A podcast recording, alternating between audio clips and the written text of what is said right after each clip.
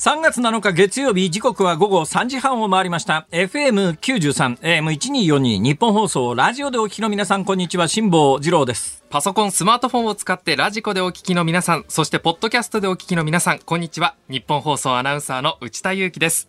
辛坊治郎ズームそこまで言うか。この番組は月曜日から木曜日まで辛坊さんが無邪気な視点で今一番気になる話題邪気な視点って言われたくねえよ。すいません。ごめんなさい。そそういうそういう内田君に無邪気な視点って言われ なきゃいけないんだよそうですよ。ねすいません。まあいいや。はい、えー今一番気になる話題を忖度なく語るニュース解説番組です。えー今週は増山さやかアナウンサーがお休みのため、ふつつかものではございますが、私、内田祐樹が水曜日までアシスタントを務めさせていただきます。お聞きの方、辛坊さんよろしくお願いします。よろしくお願いされたくない。え大体そもそもさえ何増山さん休み？そうです、山さん休みなの？そうです。なんで？どういうこと？俺自慢じゃないけどこの番組始めてからさ、はい。そんな1週間も休み取るのなんか一回もないんだよ。半年休んでらっしゃるじゃないですか。適切なツッコミです。今のツッコミは素晴らしい。あよかったですか。今突っ込んでくんなかったらこら突っ込むとこだって言おうと思ったらですねちゃんと適切に突っ込めるじゃないですか。はいいやいやいや大丈夫ですよ内田君。はいもう全然問題ないですね。頑張ります。ええふつつかものではございますが。いやいや思い出すよね。昔結婚式のねネタでさ、はい。あの父親が挨拶でさ、はい。ええあのふつつかなあ娘ではありますがよくあるじゃない決まり文句として、はいはいはい。ええ不死だらな娘ではありますがって父親が言うっていうネタがあるんですよ昔から知りませんか？あ、飯田さんが外に。飯田君が今乱入しようとなんか外にいるぞあ入ってくるぞ飯田さん。えちょっと俺がさ今さ渾身のネタを開示してる時にさ、聞いてなかっただろ人の話いやいや聞いてました、聞いてました。聞いてました。もちろん聞いてました。いやー、飯田君。飯田さんお疲れ様です。ご苦労さんです。ふふふつかものですが、すみません。いやいやいや一つよろしくお願いいします。娘ですが。ほらほらほらほら。いやいダやあれ、うちあれ、飯田君はあれなの？今日朝やってからこの時間に。あそうそうそうそうれは何？増山さんに命じられて見てこい。いやいやいや、そんなことないです。自主的に？自自主的ですよ。自主的にですか？ええもちろん何ですよ。年違うの？内田君と飯田君は？15、6年くらい間が。そうその間に私一人もそのいわゆるスポーツ専用のアナウンサー以外は一人も入ってきてないらしいね。そうなんです。そうですねとい。うことは内田君内田君は、内田君。はい。あの飯田君の直近の後輩っていうことになりますか？そういうことになりますよ。えあれなんですか？部下ですか？いや、部下っちゅうわけでもないんですけどね。あの、お互いほら、直属の上司は増山さんがいますもちろんそうです。二人とも何？一応この日本放送のはい。役職の肩書き上は平なの、あ、いや、飯田さんは、いや、一応ね、あの、その、まあ、一応担当主人2級とかそういうやつ？あ そうそうそうそうそう。あの、昔で言うと、そうそうね、シムとか特別職となのかとかありましたけど、まあ、あの、そういうですね、えー一応は、みなし管理職ってなんていうなんていうう。名前なの？えーっとね、えーっとね、今は、えーっと、担当副部長っていう名前担で当副部長？飯田なんか安っぽいな。待って待って待って担待って。当副部長。ほら、一応ちゃんと名刺にも担当副部長と。担当副部長って書いてあるの。あえーちょありがとうございます。頂戴します名刺頂戴しますえー日本放送ほうほうほうアナウンス部担当副部長って書いてあるわそうそうそう。でしょ？でしょ？ちゃんとこれ。えー本当だね、えーそうですかあ俺が持ってる名刺と違うぞあれ？俺日本放送から名刺もらったんだけどさなんか赤い文字でここに、2種類あるんですよ。ピンク。のものとグレー選のものがべるんです。よ。あ選べるのこれ？そうそう、赤となんか。こっちの方がかっこいいねあ、本当ですか？本当ですか？ありがとうございます。作ってもらおう私ピンクの方で作っちゃった。えピンクので作っちゃったピンクの方で作っちゃいました。ピンクので作っちゃった。そうですか。いや、はい内田祐樹君。あのーラジオを聞きの皆さん、えー今日はですね、内田祐樹君がですね、はい。増山さやかアナウンス室長の代わりに、今週月火水3日間、はい。えーで、木曜日は飯田君が、ね、あそうか。木曜私です。そうです。よはい。いうことになっておりま飯田さんです。で、内田君というのは、まあ、この番組のリスナーさんはよくご存知だと思いますけれども、えー入ってきて何年目？えー、今2年目で、今年、今度の4月で、えー、3年目になります。ものすごい期待されて入ってきたのに、そうです3年も経つのに何も活躍してないって言ってる。いやいやいやほらほらほらほらほら。会社中でどうすんだこいつはそう言われちゃうと、なんかこう、そういうイメージになっちゃうじゃないですか。会社中でどうしたらいいんだこれ飯田さん、本当のことって言いました、今。大丈夫だからねさすがちゃんと、ちゃんと反応したね。俺なんかね読売テレビ入ってきてねもうソース感だよなんつうたってねマイクに声が乗らないっていやあの飯田君わかるかかな、はいはいはいはいはい内田君だと分かんないと思いますけど、ね、えーちょっと待ってください。ねマイク乗りっていうのがあるんですよ、声には、はい。これがね、科学的に解明されてるわけじゃないんだけど、うん。確かに、マイク、音音声さんがよく分かる話なんですけど、はいす。ね VU 系っていうのがあって、今でもあるのかな？ありますあります。なんかアナログのメーターがこうあるわけですよ。で、アナログのメーターが、まあ、レッドゾーンに行かないぐらいで、まあ、ギリギリのところで、なんかこう、音声、レベル調整するじゃないですか。はい。ところがね、私は読売テレビのアナウンサーで採用されたんだけど、ミキサーさんがどんなに頑張って調節して、VU 系はちゃんと振り切れてるのに、全く何言ってるか分かんないっていう。不思議ですよね。辛坊君、君みたいにマイク乗りの悪いやつ初めてだよと。どうしようもないんだよ。メーターはちゃんと触れてんだけどさ。そうですよね。聞こえ声が出てないわけじゃない。だから、お本当にマイク乗り悪いよな。君は一体どんな経歴でここへ来たのとか言われてさ。困っちゃいますね、もっとひどい話が、もっとひどい話が、読売テレビ入りました。ん。同期に村田君っていうのがいたんですがこの村田君っていうのがですね、はい。えー中学校の時に NHK 放送コンテストみたいなやつがあるらしいんだアナウンサーコンテストみたいなやつを NHK が主催してやっててそれの中学生時代によ、はい中国ブロックっていう、だからあの関西と九州の間ですね。はいはい中国ブロックって言っても中国人民共和国とは関係ないですよ。中華人民共和国とは関係ないですよ。台湾と別に紛争しそうになってませんよ。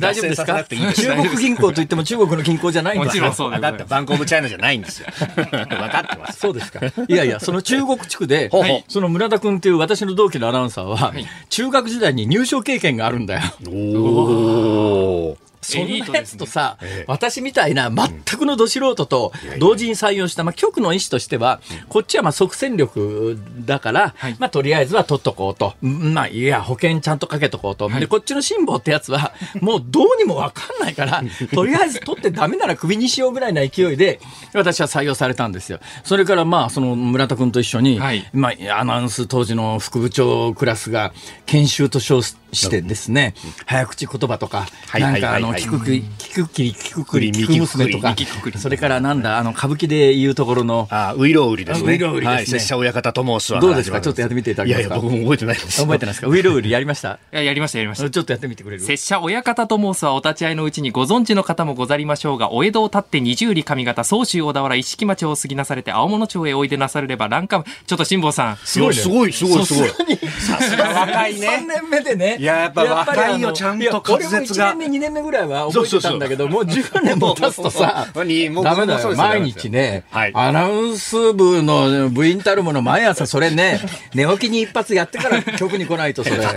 寝起きってあなた、そのぐらいのことや飯田さんの寝起き3時そとかのぐらいのことやらなきゃダメでしょ、それ。努力が足んない、飯田君。すいませんでした。まあ、そんな訓練をさせられるわけですよ。はいそれで2ヶ月経った時に、その訓練を担当していた副部長が、もう2ヶ月、3ヶ月も経ってんだよ。なんて言ったかというと、うん、辛坊君、ダメかもしれない。でさ、だったら採用すんなよって。俺は別に住友商事も受かってたんだと。で、俺は来てやったにもかかわらず、ね、2ヶ月の訓練でダメかもしんないって、本人に言うか、普通。言われると。いや、ちょっと待って、同じこと今言われてましたよ。いやいや、まあまあ、状況的に大丈夫言いたく、あ、言いたくんじゃない。あの、内田君は、もう3年も経ってますからね。こら、こら、全然救えてないじゃないか。さあでも、もっと下に行っちゃいました。大丈夫だから。大丈夫人生長いから。大丈夫だから。幸いね、幸い後輩も入ってきてないから、飯田君みたいに十何年入っとこなければ、10年ぐらいは新人アナの内田です。それで結構良かったんですよ、私。そうなんだ。そんで飯田君が良かったのは、飯田君の場合は10年経っても新人ですって言ったんだけど、はいだけど入ってきた時から、もうあの、50を超えてるぐらいの年齢に見えるわけですよ。そうするともうそれがずっとつかみに使えてですね、10年経って新人です。いや、君10年前から今と同じじゃん、雰囲気みたいな、いろんなこう、突っ込みができるという、はい内田君もね、なんかいろいろ頑張ろう。頑張ります。そっち方向いろいろ頑張ろうって、なんかもう、聞いたらね、楽しいことがいっぱいあったらしいね。財布をなくしてしまい、その中に入っていたクレジットカードで31万円を使われてしまった。そうなんです。えー？昨年の末の話なんですけれども。電車で寝てしまって。あのさ、電車で寝寝てた寝どういうて財布が多分落としてしまってそのまま誰かが落としていたものを持ってってクレジットカード使ったのかいやいやいや、それ、即止められるでしょ。いやそうなんですけど、ええ私が気づかなかったもんであの翌朝まで何もせずに寝てしまって。いや、あれでもなんか保険あるから払わなくて済んだそうなんです。結局あの全額戻ってきまして。よかったね。そうなんです。ああ、そうですか。6回に分けてコンビニで使われてました。コンビニでそうなんですよ。31万円ってその男その男か女か分かんないけど何買ったんだそれ？いや分からないんですよそ買れが。ったものまでは出てこないの？明細は出てこないんですよね。一回5万ぐらい使ってるからね。コンビニで5万円。目立ちますよ。どうだろう？なんかあのカードみたいなやつかな？なんかあの金券みたいなプリペイドカード的なね。プリペイドカードみたいなやつだったらいけるよな。確かにそうだなんかポテチだけで31万円は無理だな。もちろんもちろん。トラックで来なきゃダメだよね。ここからここまで大人買い。一回やってみたいですね。コンビニ入ってあのお従業員さん。ここからここまで。ここから人の人のカードで。ずーっと。ここまでいらないもんばっかり。はい、えー、そうです。ショックでした。わかりました。はい。ああ、そうですか。強風で飛んできたもので、賃貸の家の壁に穴が開いた。なんだよこれ。あの家にこう虫よけのいわゆる吊るすと虫が来なくなるみたいなものあるじゃないですかあれが家で吊るしてたんですけどそれが強風でちぎれてしまって、はあ一部あの家の壁に刺さって穴が開いております そんなやつ聞いたことねえわ。刺さった。聞刺さったんです強。風があまりにも強風でちょっと丘の上にあるので風通しもいいとこなんですけど。人気のラーメン屋さんで2時間列に並んでいたら自分の前でスープがなくなりラーメンが食べら ラーメンを食べられなかった。そうなんですよ。頑固ラーメンさんっていうところなんですけどね えー 結論です。はい。将来性はないな。ちょっと待ってくださいよ。辛坊さんお願いします。なんとかなんとか。いやだってさこのやつ見たことあるわ。いやですから先に言ってたでしょ？ふつつかものなんですよ。いやいや不死だろな。ゆこれ串だらは言ってないです。あそうですか、はい。びっくりだよ。びっくりだよ本当に。大丈夫か？頑張ります。翔さりゃもっと出ますから。え？ほりゃもっと出あますから。ほりゃあね 面白いね。それをねネタに変えていく原動力が力に変えられるはい。とね、い、いよね。頑張ります。えー前向きに進んでいけるから、なんでもねネタがないよりいいんだよネタがあった方が。そう思っていきそうなんだよ。それ財布なくして使われて31万円？そんなもんネタ代だと思やさ。いやいやいやいやネタ代で済む金額じゃないですよ 31万円は。そうそう。で、賃貸の家にうん壁に穴が開いたっつって、これはもういわゆる不可抗力であなたが別別に弁償してわけろんこれははじゃないでしょ？いあの直してうんラーメン食べられなくなったらさ、ラーメン代払わなくて済むからさ。あ そういう考え方物事はな、前向きに考えるんだよ。なるほど。それじゃないととてもじゃないけど大変なんか横断できないよ。なるほど。2 万キロ進むにはそういう気持ちが必要俺もなんですよ。最近さ、あの太平洋横断機という、おかげさまで、はい。昨日あたり、新聞に広告も出てましてですね、はい。えー風のことはね。えーあの初版の最初に吸ったやつが全部売り切れたりなんかしてありがたいことに皆さんに読んでいただいてるんだけど、改めて読み返して、すげえ感じたことがあるんだよ。何ですか？アメリカ行って、1週間で帰ってきてるわけですよ。ね。はい行って帰ってきてるだけなんだよ。ん要するに、俺のやったことは。まあね。だったら行かなきゃよかったんじゃん。ええそれを辛坊さんがじっとしてれば、これ行く意味あったのかと。おっさん、どれだけ我々大騒ぎしとった思っとりますね。大変やったんですよ、これ。これ放送維持して。あんた。妙な関西弁になるわけ。なんなんそれ。はいえーということで、えーはい飯田君ご苦労様です。ありがとうございます。えー今日ので多分ね、ボーナスの査定が3000円ぐらいは上がったんじゃないかとおやはい。えーあの、増山さんはきっとね、あの、家で聞いてて、飯田君のおかげでなんとかオープニングは持った。いや、そんなことない。絶対思ってるはずだと思うよ。そんなことないですよ。はい、ご苦労さんでした。よろしくお願いします。ありがとうございました。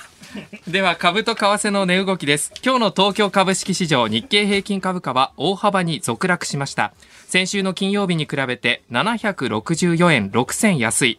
2万5221円41銭でした。ウクライナ情勢をめぐって欧米諸国がロシアから原油原油輸入の禁止を検討していると伝わり世界的な株安となりましたまた為替相場は現在1ドル114円90銭付近で取引されています。辛坊治郎ズームそこまで言うか。この後は週末のニュースを振り返るズームフラッシュ。そして4時台のズームオンでは緊迫化するウクライナ情勢。国連安保理には何ができて何ができないのか。福岡女学院大学特命教授の川端清隆さんにお話を伺います。ラジオの前のあなたからのメッセージもお待ちしています。ニュースに関する疑問辛坊さんへのツッコミなど何でも結構です。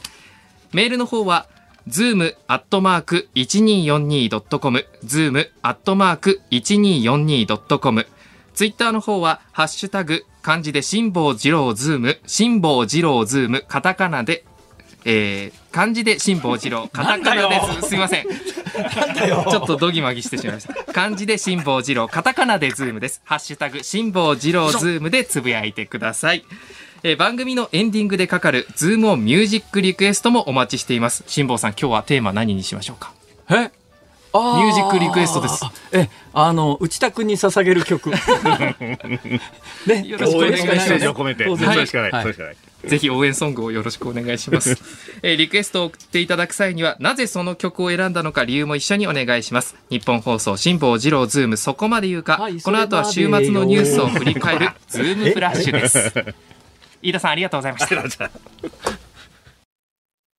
ニッポン放送、辛坊治郎ズーム、そこまで言うか。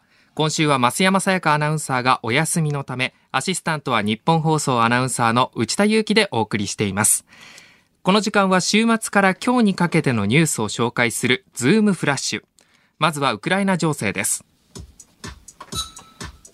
イギリスの新聞タイムズがウクライナのゼレンスキー大統領に対してここ1週間ほどで少なくとも3度の暗殺未遂が起きたと報じました。ウクライナのレズニコフ国防相は5日、海外に住んでいたウクライナ人男性6万6224人が祖国防衛のために帰国したとツイッターで明らかにしました。アメリカのクレジットカード大手マスターカードとビザが5日、ロシアでの事業を停止すると発表しました。ロシアのプーチン大統領は5日、ウクライナでの軍事作戦の主な目的である軍事インフラの破壊は事実上完了したと述べ、作戦は予定通りだと強調しました。ロシアとウクライナが停戦協議で合意した民間人退避のための人道回廊が5日、6日と相次いで失敗に終わりました。ウクライナの原子力規制当局は6日、核物質を扱う研究施設にロシア軍がロケット弾を撃ち込んだと発表しました。ロシア軍は4日にもザポロジエ原発を砲撃して制圧しています。アメリカのブリンケン国務長官は6日、ウクライナを支援するためポーランドと協力し、軍用機を提供する方向で検討していることを明らかにしました。続いてその他のニュースです。中国の全人代が5日、北京で開幕しました。この中で李克強首相は、2022年の GDP 成長率の政府目標を5.5%前後に設定したと表明しました。新型コロナウイルスで全国の病院に入院しているおよそ2万7000人のうち、コロナ病床以外の一般病床にいる人がおよそ4500人に上ることが昨日分かりました。別の病気で入院中、院内のクラスターにより感染し、そのまま一般病床で入院を継続している人が多いとみられます。昨日、鉄道や観光地を舞台にしたトラベルミステリーの第一人者、西村京太郎さんが3日に肝臓がんのため亡くなっていたことが分かりました。91歳でした。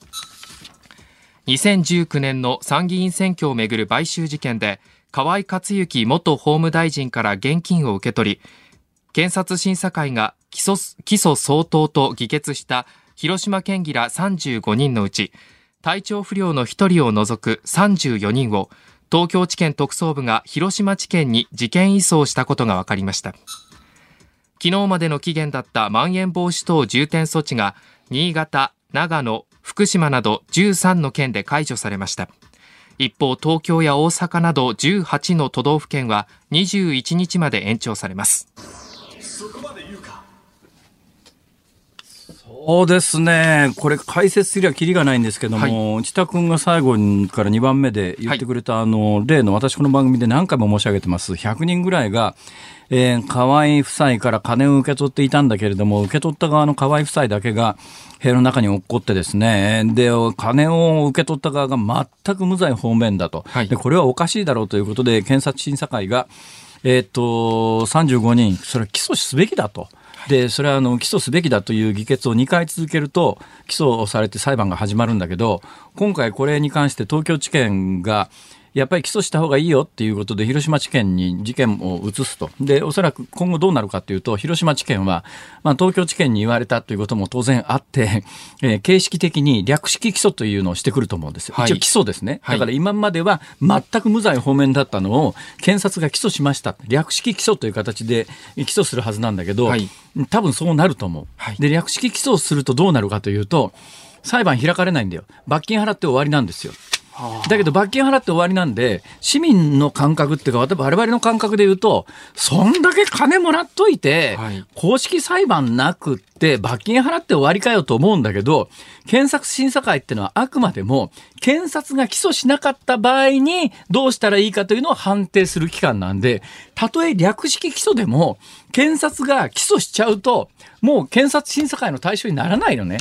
だから、県市民の側からすれば、ね、えー、いや、これやっぱりちゃんと金受け取った側も起訴して裁判始めろよとこう思うから、ね、不起訴不当。じゃなくて起訴相当、起訴すべきだっていう議決をしたにもかかわらず、起訴相当という議決を受けて検察が、はい、わかりました。じゃあ起訴します。でも正式裁判じゃなくて略式起訴ねって言って、罰金払って終わりですから、って言って、その35人、略式起訴するわけですよ。はい、そうするとその人たちは、はいはい、わかりました。罰金払います。何十万円か払って終わりにしますって言うと、それで裁判もなんもないの。そうすると、ちょ、ちょ、ちょ、ちょっと待ってよ、それ。ちゃんと裁判すべきだということで起訴相当にしてるのに、はい、検察が、いや、2回目の起訴を妨害するために、簡易な略式起訴にしちゃう可能性が高まったという意味なんで、はい、なんか検察が反省して起訴する方向に持っていったとか受け取ると大きな間違いなんですよ、これは。むしろ逆なんむしろ逆ですよ。だから検察はもう、もう穏便に穏便に、あの、とにかく余計なことを裁判で言われちゃいけないから、罰金払ってくれたら終わりだからね、略式起訴にしますよ。でも起訴してから、これは検察審査会の対象になりませんよ。起訴してますからね。っていう言い逃れのための、本当に汚いよ、このやり方は。っていうところを誰も指摘しないんだよ。おかしいだろ、メディアも。というのは、なんでメディアが指摘しないかというと、検察から情報リークしてもらって、いっぱい新聞記事でっち上げてるからね、検察と一部のメディア、特に某どことは言わないけれども、ああいうえお順だとかなり早いところで出てくる新聞なんか、基本的に検察リークで新聞紙面作ってるから、検察的に回したくないもんだから、だからもう検察がそうだ、ああ、そうですか、ああ、市民の意見に沿って検察は起訴しますよ。違うだろ、このニュースは。っていう、そういう話なんだけど、内田君、ついてきてるか？いや、もちろん。必死についていっております。Can you follow me? 大丈夫か？大丈夫です。大丈夫か？はい。あ疲れた。すいません。じゃあ次のネタいこうか。はい。えー、何ですか？あ、ロシアですか。ロシア、本当ひどいよね、はい、でこれに関して先週末からあのウクライナのゼレンスキー大統領は、えー、西側各国にですね特に NATO、アメリカに対して、とにかくウクライナの上空を飛行禁止にしてほしいと、はい、飛行機飛んじゃだめっていうふうにしてくれって言ったら、NATO もアメリカも、いやいや、そこまではしなくても、ちょちょちょちょちょっと待ってくれって、これどういう意味だか分かってます？どういう意味？あいいです。あの、はい、もうあのいやあのこういうところで下手に聞いてですね、はい、えー、なんかあの言っちゃいけないことをこうポロッと言ってしまった時生放送ですからそれをフォローすることを考えたら全部俺が喋っちまった方が楽だということに今気がつきました。すいません内田君ごめんなさいね。あのですね要するにゼレンスキー大統領はとにかくウクライナの上空飛行機飛ばないようにしてくれってこう言ってるわけですよ。はい、でこれだけ聞くとそうだよね。だからロシアの飛行機が飛べないようにしたら、ウクライナに空爆だって起きないし、飛行禁止にしてあげたらいいじゃんって、こう、普通素朴に思うわけですよ。はい、ところが NATO もアメリカもこれ受けられないのは、飛行機、ウクライナの上空をもしアメリカ NATO が飛行禁止にしますって言った瞬間に、誰がじゃあロシアの飛行機止めるんだって話になって、ね、アメリカ NATO 軍の飛行機で止めるしかないわけで、はい、そんなことをすりゃロシアと戦争になるから、だからウクライナ上空の飛行禁止地域っていうのを、区域っていうのを、ウクライナの大統領がいくらやってくれって言っても、そんなもん無理だから、無理、無理、無理っていうのが現状。できない。だから今どんどんロシアの空爆が続いてて、はい、もう多分ね、これあの、まあ、公式にカウントされてませんけども、いろんな情報を総合すると、兵士も含めると、兵士民間人含めて、ウクライナ、ロシア両方の兵士を含めると、もう数万人死んでるからね。だ今回のプーチンの侵攻で死ななくていい若い命が数万人、まあ、若い人たちばっかりじゃないけど、はい、数万人失われてるっていう現実に、やっぱり世界はもうちょっとちゃんと目を向けないといけないと思います。はい。以上、ズームフラッシュでした。3月7日月曜日時刻は午後4時を回りました日本放送から辛坊治郎と日本放送アナウンサーの内田裕樹でお送りしています辛坊治郎ズームそこまで言うか今週は増山さやかアナウンサーがお休みのため私内田が水曜日までアシスタントを務めさせていただきます。この時間はメールをご紹介します、はいありがとうございます。えー神奈川県の横浜市からおもちさんです。へいへい。内田アナは学生時代に船の設計を勉強していたんですよね。辛坊さんの新しい船を内田アナが設計するという企画はどうでしょうか？どんな船になるのでしょうか？うん。というメールをいただきましたでも真面目な話をすると、はい。内田君が設計を学んでいた船って、はい。でかい船だよね。そうですね。貨物船とか LNG 船と何言われる。トンぐらいが基本的に、えー、何トンまそういう数そういうもん数百トンは。数百トンは最低でも。いきますよね。長さで言うと。長さで言うと300メーターぐらいの。300メートルはい。数百トンなわけねえだろうがや、あれそうですかね。ええ？僕の何かが間違っている何かが間違ってるとごめんなさい。何か記憶が間違っていると思います。すいません。失礼しました。記憶が数百メートルだろ？数百メートルです。はい。数百メートルってさ数百メートルってさ例えばアメリカの原子力空母ってあるじゃない、はいあれ？確かアメリカの原子力空母って300メーター台じゃなかったかな。そうあの大きいものは300メーターぐらいのそうだよね。で、今、数百メートルって言ったよね。はい。内田君が設計しようとしてたのが、そんなものが数百トンのはずがないだろう。そうですね。今ちょっと僕桁がゼロが2つぐらいは違うだろう。決定的に何かを間違えていました。大丈夫かおい、あー3ごめ年前んなさい。ちょっとテンパってるところもあって。いやいや、テンパりすぎだろ、それ。すいませんすいません。えーということで結論から申し上げると、はい。内田君が設計するようなはい。船では私が乗る船では違うと、そうですはい、大きさが全然違うということで、バカにしてんのかよ。いやいやそういうこと そういうことじゃないんです。そういうことじゃないんです。そういうことじゃないんです。大きい船をやっていたので全く別のものということです。はい、まあ別のものですわ。はい、別のものですわ。はい。どうなんだ？やっぱりあれか、3年経って失敗したなとか思う？何がですか？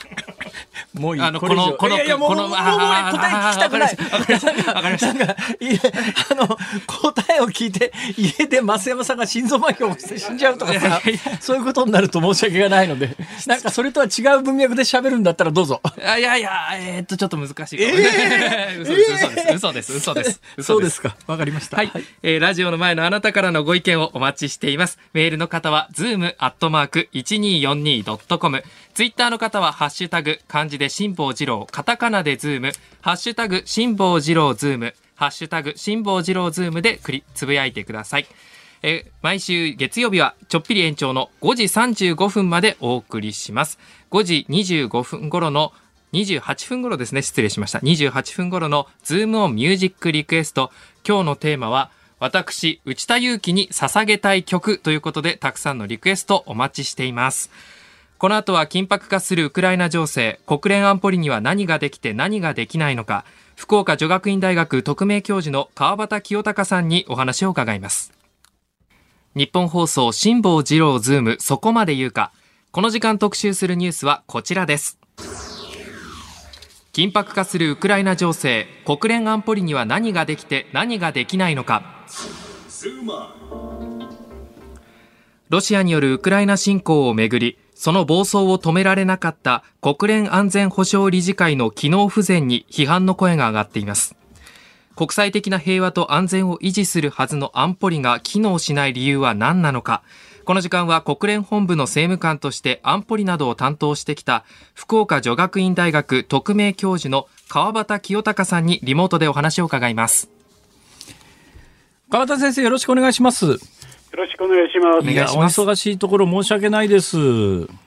えーっと、ちょっとまず教えていただきたいんですが、国連本部の政務官っていうのはどんなお仕事なんですか？はい。あの、2種類ありまして、安全保障理事会のこの裏舞台を整えるような仕事ですよね。ほうほあの、決議案の作成ですとか、ええ例えば安保理のこの実質的な議論の大半は非,、えー非公式協議という場で行われます。う。えええーこれってあの小さな部屋で、えーこの15のあ理事国のあ大使が、ね肩を、あまあ、この寄せ合いながら議論する場です。えええーこの場っていうのはあの公式のお議事録、記録っていうのは残らないんですよね、ほ。えーカメラも入りません。はい。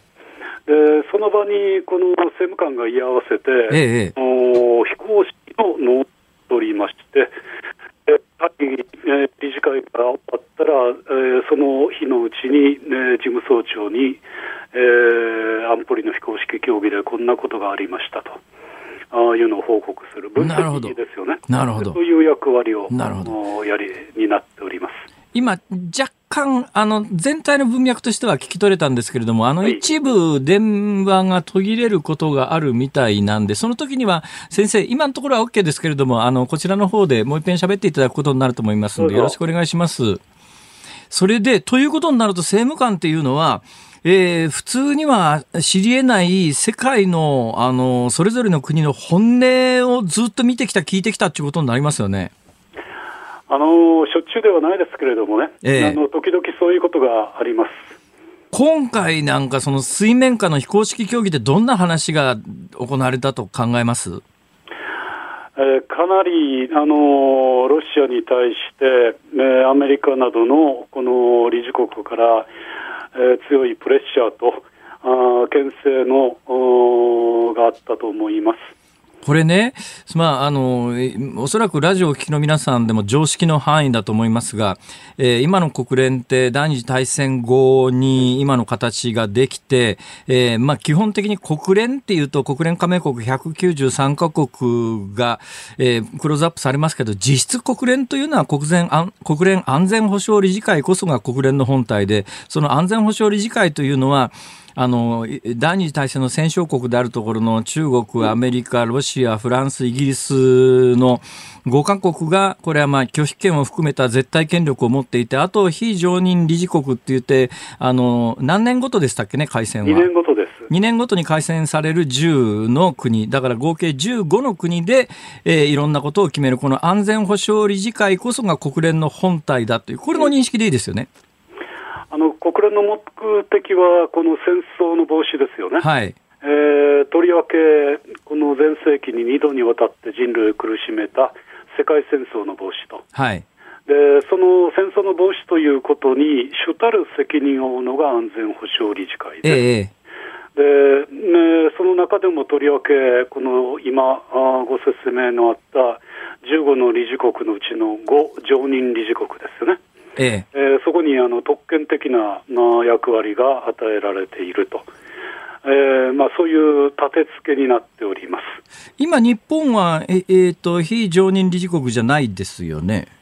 えー今はなってません。これあの、よく聞くんですけども、あの、非常任理事国だと安保理で何が討議されてるか聞こえないから、うんえー安保理の会議が行われてる、あの、ドアの外で耳くっつけて中で何喋ってんのか聞くみたいな話を聞いたことがあるんですが、それは本当ですか？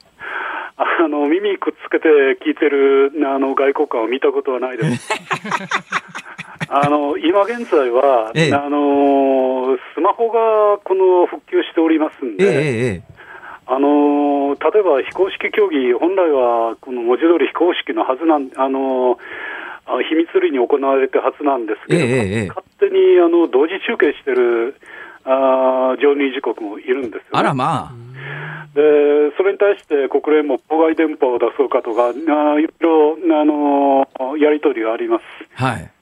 あのアメリカの大使なんか一時、この非公式協議の真っ最中に、今、私が話したことがもう、なこのテレビに漏れてると、えええあーというんで、憤ったこともお覚えております。えなるほど、なるほど。はい。まあ、そして、よくこう、一般論として、これも常識の範疇で言われますけれども、まあ、5つの国は特権的に拒否権というのが与えられていて、とにかく安保理で何か決めようとかいうことになっても、えーその5つの常任理事国が反対することは基本的に決まらないと。えー要するに安保理って何の役に立ってんだっていう、これはよく言われますが、これどういうふうに考えたらいいんでしょう？これはね、あのー国連のこのの集団安全保障体制の特徴っていうのは、あー大国主導による安全保障体制なんです、ええ大国この場合の大国っていうのは、第二次世界大戦の戦勝国ですよねう。。はい。この5つの戦勝国が、ね、団結をして、えー将来のドイツや日本の軍国主義の復活があった場合に、えー協力して対処しましょうと。はい。えーこの5つの戦勝国以外に、ね、実際に例えばドイツや日本に立ち向かえる国はないでしょうと。ええーそういったこの背に腹にを変えられない事情から始まったええ制度ええなんです。で国連自体あの、世界政府ではありません。はい。えー政府主権国家が集まって構成される政府間組織です。ええつまり、ね、常備軍でありますだとか、はい。えー国連自体がなこのコントロールできる財源というのは持ってない。はい。だから、財的にも軍事的にも、この加盟国に頼っている。えでそんな中で、ね、こと大きなあの紛争が起こった場合に、えー単にこの議論をして、この決議を出すだけではなくて、その結果をのりあの決議のこの要求を履行するために、えーこの物理的な力を行使しないといけないえ。はい。その時に、ね、大国に頼るしかないでしょうと。ええあーいうのがなこの常任理事国制の背景にあります。あの、まあ、例えばなんですけども、A という国が、うんえー不法に B 国に侵略戦争を仕掛けたという状況があったとしますね。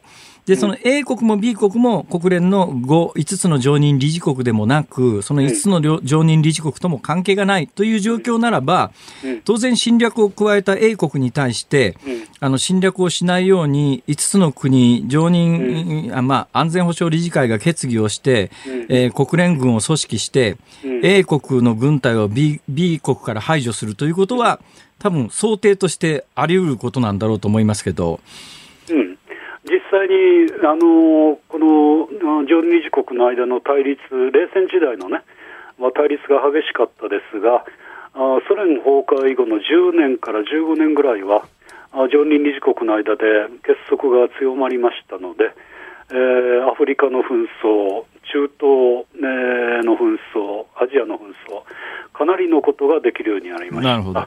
ですが、今回のように、その拒否権を持っている常任理事国の一カ国が、うんえー他国を侵略するということになったら、うん安全保障理事会で何かを決議するってことが事実上できませんわね、これ。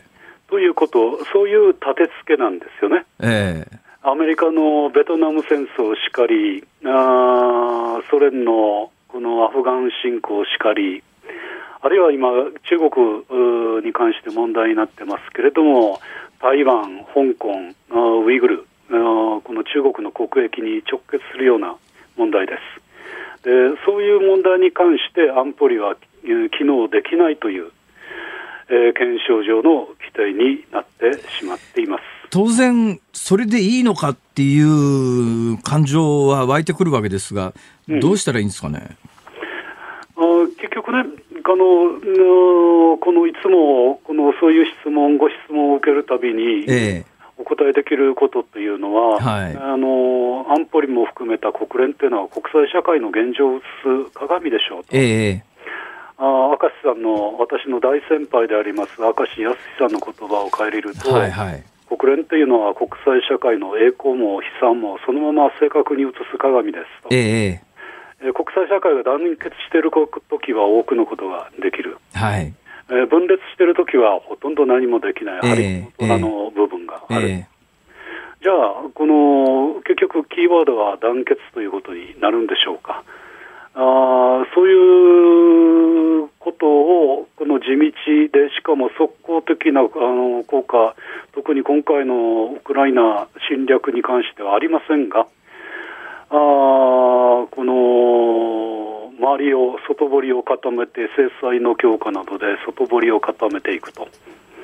えーそういうことに尽きるかと私は思います。で、えー安保理が決議ができない、まあ、うんはいソ連、まあ、ロシアが拒否権を発動するという形、状況の中では、安保理としては、えー何か決議をすることができないので、まあ、国連加盟国192カ国全体の意思を示そうということで、総会による決議というのが先週行われたわけですが、例えばこれ、総会で国連のシステム上、国連総会で安保理が反対しても国連軍を組織して、えー、あの軍事的な侵略を排除するというようなことは不可能なんですか？あの検証上はあ可能性はないですよね。あの国連憲章の中で今おっしゃった国連軍のようないわゆる強制措置です。はいえー、国連憲章の第7章の中に、えー、含まれているもので、えー、非軍事の制裁でありますだとか、はい、えー、この軍事的陸海空軍の軍事力の行使ですよね。はい。というのは、基本的には安保理に集約、その権限というのは安保理に集約されている。はい。あの唯一の例外として、えー、1956年のスエズ危機の時に、はいえー、同じように安保理、これはあのイギリスとフランスの拒否権の行使で、えー、機能不全に陥って、はい、で平和のための結集決議を援用して、えー、この総会で決議が通って、その時に、はい。えー、第一次、えー、国連緊急軍という、まあ、これはあの平和維持部隊です、あの戦争戦闘部隊ではないです。はいはいはいえー、これを結成したという例外的な事例はありますこの時にあのフランス、イギリスが、まあ、あの安保理の安保理の方では拒否権を発動しているのに、どうして総会でそんなことができたんですか？うんというあのことをアメリカがあの朝鮮戦争のさらにそのあこの遡る11年前に朝鮮戦争の最中に決めたんですよね。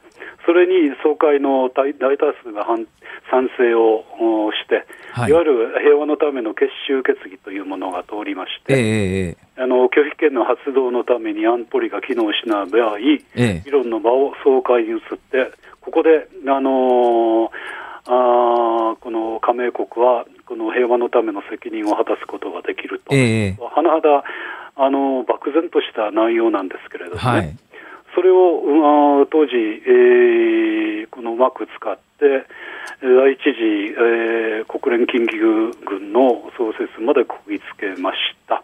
ただし、それ以降、あのこの強制措置に関する決議に関しては、えー、私の知っている限りああ国連総会では行われていますそれなんですよ、それがね、例えば、まあ、スエズの時にはそれができたと、これは非常に謎なんですけども、今回も同じようなことで。アメリカとソ連があこの紛争の拡大を望まなかったからですね。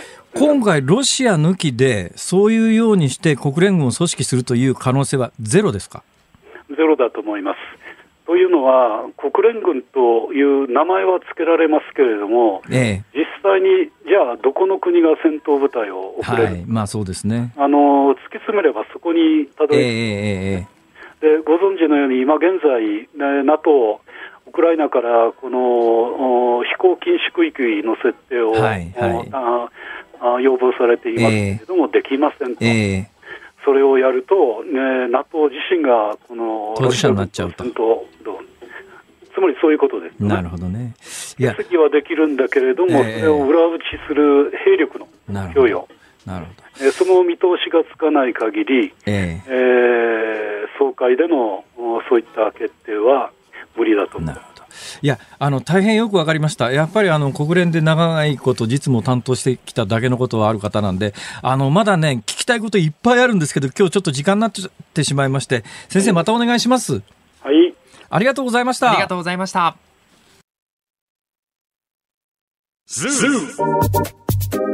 日本放送辛坊治郎ズームそこまで言うかをポッドキャストでお聞きのあなたいつもありがとうございます。増山さやかです。お聞きの内容はポッドキャスト用に編集されたものです。辛坊治郎ズームそこまで言うかはラジオの FM93 AM1242 に加えてラジコでもお聞きいただけますラジオラジコではポッドキャスト版にはないコンテンツが盛りだくさん。アトムさん吉田由紀ちゃんの中継企画。さらに辛坊さんが夕刊フジの気になる記事を解説するコーナー。そして辛坊さんが聴きたい曲をお送りする。ズームオンミュージックリクエストなどポッドキャストでは聞けないあんなことやこんなことがいっぱいです。ポッドキャストを聞いた後はぜひラジオラジコで辛坊治郎ズームそこまで言うかをお楽しみください。3月7日月曜日時刻は午後5時を回りました。こんにちは辛坊治郎です。こんにちはニッポン放送アナウンサーの内田雄基です。辛坊治郎ズームそこまで言うか。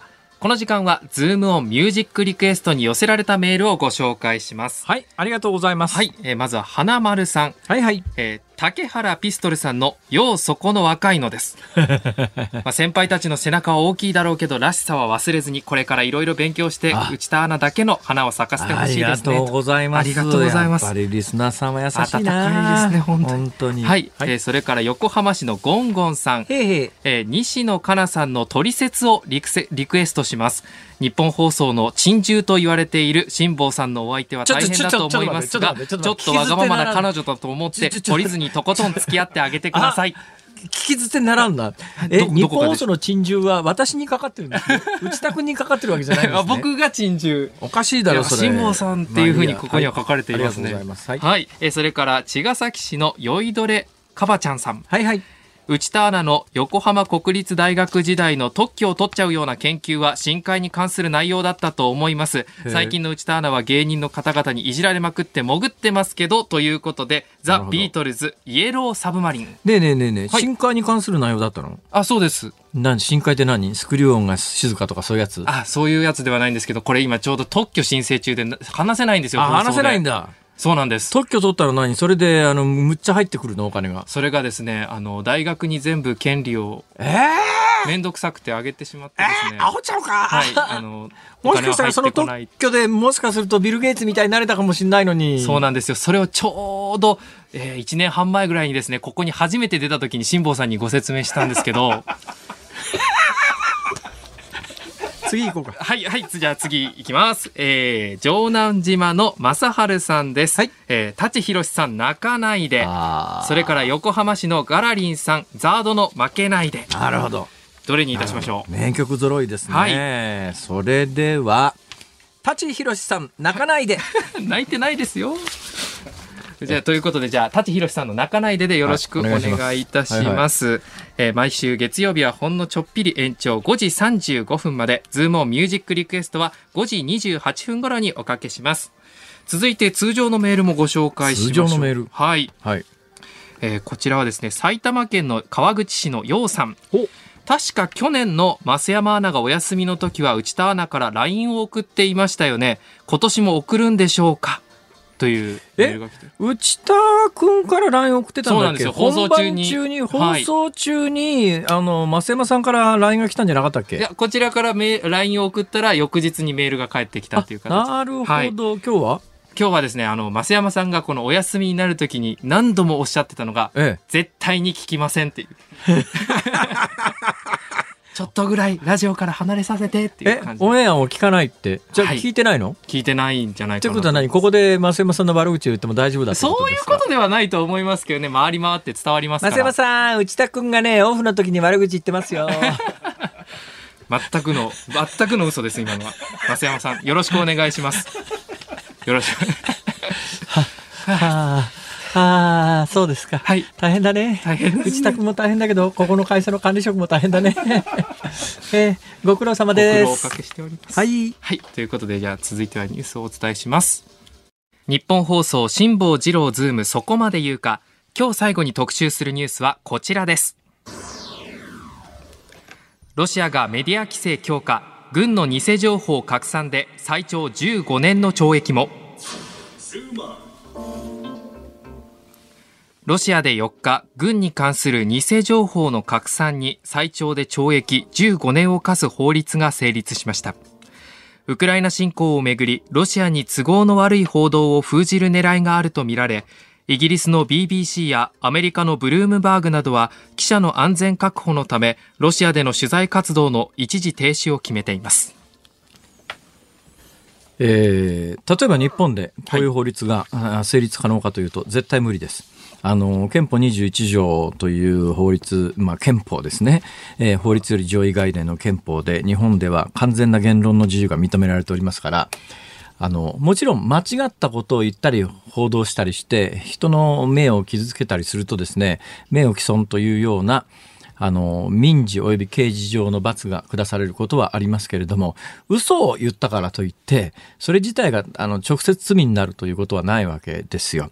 もしそんなものが法あの法律として成立したら、さっきのあの、えー、2億年前からガチャがありましたとか言うとですね、はい、それで捕まっちゃうわけですから、日本では絶対ありえないんですが、えー、ただまあ世界的にはですね、日本型の完全な言論の自由を持っている国っていうのは憲法上の規定としてあるのは日本とアメリカぐらいで、例えばヨーロッパなんかの多くの国もですね、えー、法律の範囲内での言論の自由っていうのを定めてる国が大半なんですよ。はい、だから日本は法律を定めても言論の自由は規制できませんよっていう全体構成なんですが、はい、ヨーロッパの場合は法律で決めたら言論制限ができますよ。だからロシアの場合も法律で決めたら言論制限ができますよ。これそんなに珍しいことではなくて、ヨーロッパの大半がそうなんですね。例えばね、はい、私今睡眠薬代わりに読んでて、よくわかんない本があってですね、あの、ヒトラーが書いた我が闘争っていう本があって、はい、この本は日本では普通に出版されてて読めるんですけれども、ドイツでこの本は発売禁止だなんですよ。はあ、そうなんです、ね、発禁なんです。で、はあ、日本でそういう、じゃあ東条英機の本が発禁にできるかというと、それは無理なんです。憲法上絶対無理なんです。そういう法律は作れないんですが、ヨーロッパはできるんですよ。だから日本における言論の自由っていうのはヨーロッパにおける言論の自由なんかともまたこれ質が違って一段あの強い言論の自由なんだけど、まあ、そんな話は横置いといて、はい、まあ、ロシアをはじめヨーロッパでもそうなんだけれども、えー、法律で決めたら言論の自由の制限ができるんですね。だからロシアであの、メディア規制強化して、偽の情報、軍に関する偽情報を拡散すると最長懲役15年の懲役って言うんだけど、はい、これが恐ろしいのはですね、何が嘘かっていうのをどうやって見極めるかというと、この法律では、軍の活動について、ロシア当局が誤っているとみなす情報は嘘なんですよ。だから、ロシア当局が本当、たとえ本当のことでも、はい、いや、これは嘘だって言えば嘘なんですよ。だから、西側のメディアが取材をちゃんとして裏が取れて、これは本当だと確信して報道しました。はい、まあ、例えばロシアがウクライナで、えー、特殊な、あの、うん、兵器を使ってますっていうような裏取りをしてですね、報じますよね、はい、ところがそれはロシア当局にしてみたら都合が悪いわけで、はい、たとえ本当でもロシア当局が誤ってるとみなす情報は嘘なんですよ。で、最高懲役15年っていうと、危なくてロシアで報道なんかできないじゃん。ね、だから今ロ、ロシアにいる報道機関の西側各国のあの記者たちは、どんどんロシアから逃げ出してるのね。はい、まともな報道なんだけれども、当局に目つけられた瞬間に最悪懲役15年。はい、やってらんないっすよね、怖くて。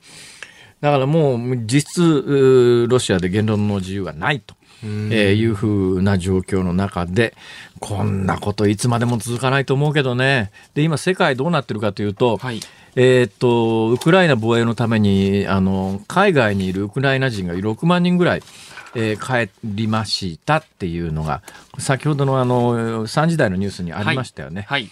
えでまあ、あのロシアに比べるとウクライナって圧倒的に人口も少ないし、えー、兵員、まあ、兵隊の数も少ないんだけど、はい、ただ、戦う意思というか指揮っていうのが非常に戦争の行方には重要なんで、常識的なものの見方で言うと、ロシアの軍事力というのはウクライナに比べると圧倒的だから、はい、やっぱり首都キエフが陥落するのは時間の問題だと見る軍事の専門家が大半なんだけれども、じゃあ、一瞬キエフを含めてウクライナを制圧して、ロシアのプーチン大統領が全土制圧、掌握しましたと発表しても、はいそれで終わりになる可能性は低いよね。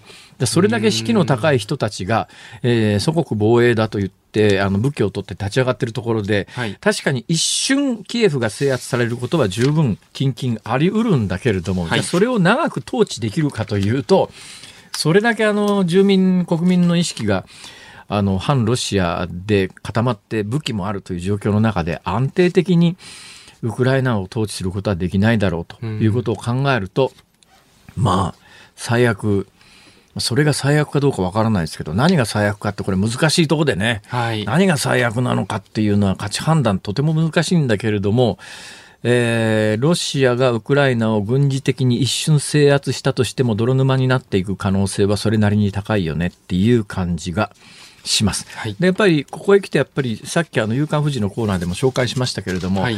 明らかにプーチン大統領にうん逆風が吹いてるのは最初にプーチン大統領が考えた構図とは全然違う今戦争の行方になってて、はい。もうあっという間にゼレンスキーというウクライナの大統領が逃げ出してで、えー全土を掌握して、えーまあ、あのもしかするとこれは本当にそう信じてた兵士がいるかもしれないんだけれども、はい。ロシアのプーチン大統領は兵隊たちに何を言ってたかというと君たちは解放者だからはい。君たちはあのウクライナになだれ込んだらウクライナの人々は君たちを歓迎して抱きしめてくれるぐらいなそのぐらいな宣伝をして兵隊を送り込んでるわけで、はい。ところが行ってみたら向こうから反撃食らって弾が飛んできて同僚っていうかね同胞の兵士たちがどんどん死んでいくと。はい。まあ同じ、えー民族だとこう思ってる人たちに向けて、えー銃口を突きつけてそれこそ引き金引いたら死んじゃうわけでそういうことをしなきゃいけないということに関してロシアの兵隊はなんでそれをやってるんだろうっていう疑問があるからなかなか引き金引けない。だけど今たくさん死んでるのはなぜかっていうと目の前にいる人に引き金はなかなか引けないけれども、はい何十キロも離れた遠くから巡航ミサイル発射することは心理的にできちゃうわけだよ。目の前で人が死ぬのを見なくて済むから。そうするとまあそういう兵器で、まあ冒頭述べたようにもう満単位で人が死んでると。民間人と兵員合わせたら両軍合わせて数万人は絶対死んでる状況の中で、えーロシアの兵隊からするとなんでってこう思う。だけどウクライナの人たちは、えー自分の国が侵略されててうちの国を防衛しなきゃいけないっていう、こういう思いだから、ウクライナの方が完全に士気が高い。これだけ士気が高い状況の中で、まあ、あの、兵力という意味では、ウクライナって非常に小さくて弱いんだけれども、戦争の行方ってそういう意味では、あの、兵力とか、あの、兵器の質だけでは決められないっていうとこ、決まらないっていうところがあるんでね。はいだからまあ、あの、だからこそ、えーそう、早期に何か解決してっていうようなことにはならない可能性があるよね、と。今さっき夕刊の富士でも伝えてますけれども、とにかくロシアの内部情報がどんどん西側に筒抜けになってるのはなぜかというと、あの、今のプーチン大統領ってもともと KGB っていう、えー旧ソ連時代のスパイ組織の中にいた人なんだけど、同じスパイ組織の中にいた人で、プーチン大統領に反対の人たちが、どんどん情報を西側に流してんじゃないのって疑惑があって、だからこそゼレンスキー暗殺隊が、うん、さ3つも派遣されてるのに全部失敗しちゃうって、はい逆に返り討ちにあってる状況だと。いうのが、あの、現状ですね。で、今そのゼレンスキーという元コメディアンと、はいえーこのコメ、ゼレンスキーの動画見たことある？ゼレンスキーの大統領になってからですか？大統領になる前のコメディアン時代の動あなる前は画。あまり見てません大統領になる前のコメディアン時代のステージでやってる演芸が、むっちゃ面白いのよ、これが。ええこれね、いや、こんなに人気者だったんだっていう、やっぱりゼレンスキーが、あの、ステージに出てくると、会場がうわーって湧くのね。えだまあ、第一級のコメディアンだったんだよ。はいだけど、芸はね、上品なやつばっかりじゃなくて、はい俺が見たやつは何かっていうとですね、はいあの、ズボンを膝まで下ろして、はいえー股間でピアノを弾くっていう芸があるんですよ。これが、これが結宴構会芸みね、たいなえ？宴会芸完全に宴会芸だけどね、グランドピアノなんですよ。ステージにドーンとグランドピアノのでっかいのがあって、はいそのグランドピアノの前でピアノを弾く素振りをすると、はいその素振りをした瞬間にズボンがずるのね。はいで、ズボンが足首のところでバーンと落ちちゃうわけ。だ観客席からはグランドピアノしか見えないのよ。はいその向こうにゼレンスキーがいて、ズボンがずり落ちた状況で立ってるの。グランドピアノだからアップライトのピアノと違って足が見えるのね、下から。だけどそのズボンがずり落ちた足は見えてて、股間のところはちょうどグランドピアノに隠されて見えないんだけど、はいそこでゼレンスキーが飛んだり跳ねたりすると、それに合わせてピアノが 演奏されるという。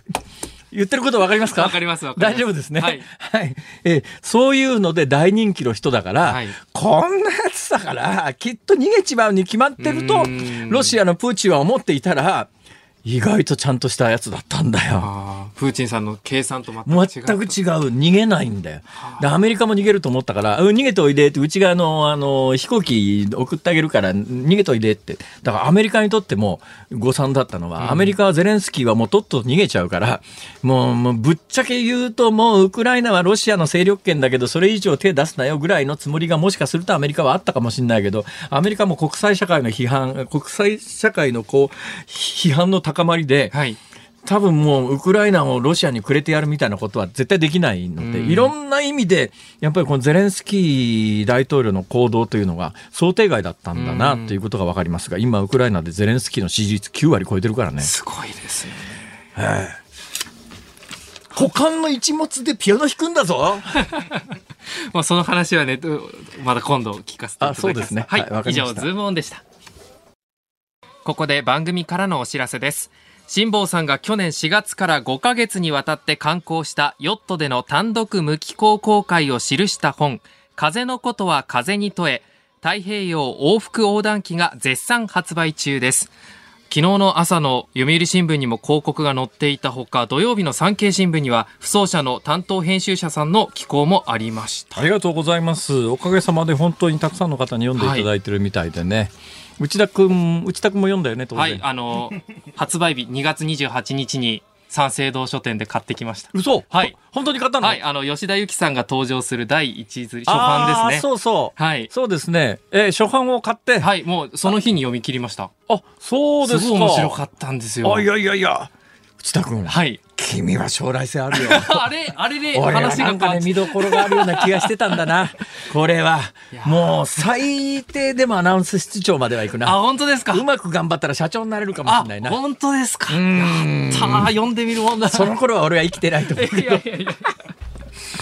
そうですか。とっても面白かったです。あーよかったよかった生存確認テレフォンが間に入ってくるじゃないですか。ええなので、あ、お私、この辛坊さんが視線をくぐり抜けてる時にこんなことしてたな、みたいな、なんか日常とのリンクもあって余計こう、なんかのめり込んで読んでしまいましよし、決めた。はい。えー次の太平洋横断は内田君の設計した船で行く。た。本当ですか？うん。すんごい大きなことになりますよ。そうだね。船が。な 長さ数百メートル。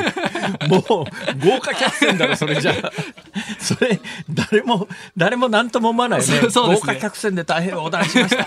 それで？いやいや、定期ても料理がうまかったです。いや、だから、みたいな。はい、いうことで、ありがとうございます。はいえーということで絶賛発売中でございます。はい風のことは風に問え今もしかすると洋。今アマゾン等でお買い求めを予約をされても3月20日以降、はい。ということで今あの絶賛印刷中でございますので、四釣りも決まっております。でであの3月20日以降におそらく書店に並ぶあるいはそのアマゾンでお買い求めいただけるものは、えーあの間違ったもうすでに10箇所以上間違った点が見つかってて本当に私も衝撃を受けておりますが、全部直った、はい。完全完璧版というのが書店に並ぶはずなのでパーフェクトな。初版をお買いのみお求めの皆さんもぜひ完全版もお求めください。はい、ぜひ、えー風のことは風に問え、太平洋往復横断機は、不走者から税込み1650円で発売中です。ごくぜひ、お近くの本屋さんなど本でチェックしてください。風のことは医者に聞けだと思ってる人がいますが 別に新型コロナのあの本ではありませんので。はい、えということで、告知になりましどういうことだよた。すいません。ズームオンミュージックリクエストをお送りしているのはラジオネーム城南島の正春さんのリクエストで舘ひろし泣かないででございます。はい。ええ渋いですね。かっこいいですねかっこいいですね。でもこうやって改めてこの曲の歌詞をお拾いながら聴いてみると、はい内田裕樹君とは何の関係もな関いということが係もない感じはすごくしまし見たね。事に1ミリも関係なかったですね。全然違う意味の泣かないでって感じでしたね。全然違う。いや、まあ、それは分かっていたんだけれども、こんなに関係ないとも思わなかったら、本当に関係なかったですけども。はい。舘ひろしさん。渋いですね。はい。前、ここで申し上げたことのあるエピソードで、今日は先ほどのゼレンスキーの話も含めて、はいちょっと下半身に集中してしまうという嫌いはありますが、まあ、あの、前お話ししたエピソードを重ねてお話をさせていただくと、はい私、舘ひろしさんとは一回こっきり、一回だけ会ったことがあるんですが、はいその有楽町の日本放送のすぐ近所にある帝国ホテルのはい2階の宴会場の隣のトイレなんですよ。はいえー宴会場のトトイレでですね、えーいわゆるツレションというのをはい。しておりましたところがですね、ええ隣にでっかいでっかいっちゅうたって別に股間の話じゃありませんよ。もちろん分かっておりますよ。でっかい人が立ってるわけですよ、はい。あらでっかい人がいるなと思ってふっと見たら舘ひろし、うわー舘ひろし。帝国ホテルのトイレでであのー隣に舘ひろしいたらびっくりするよこれ。びっくりしますね。あの渋い声で「島さん見てますよ」って思わず股間を隠した俺は はい、えーいうことでございますはい。ということでお聞きの日本放送、この後は小島夏子さんのお帰りなさいです。そして明日の朝6時からは飯田浩二の OK 工事アップ。コメンテーターはジャーナリストの長谷川幸宏さん。7時台は産経新聞ソウル支局長の櫻井則夫さんに明日に迫った韓国大統領選挙について現地から詳しく。韓国大統領選挙、明日なんですね。日本の選挙っていうと、日曜日にやるっていうのが、まあ、定番になってますけれども、えーあの、アメリカ大統領選挙なんかもそうですけれども、海外の選挙ってね、平日にやるところ多いですからね。あさってだそうです。すいません。あ、あさってですか。はい、あさって。明日だから、あ、明日やるんで明日に迫った。だから大統領選挙は明後日ということです、ね。そういうことですすいませんはわか失礼いたしましたいやいや、それ正しいんです。はい。。で、はい。そしてで明日の3時半からは IT ジャーナリストの三上洋さんが登場します。はい辛坊治郎ズームです。この番組ですね。はいえーいうことで、えーウクライナ侵攻で急増するサイバー攻撃の実態に、えー教え、を教えてくれるということで。はいここまでのお相手は辛坊治郎と、内田裕樹でした。また明日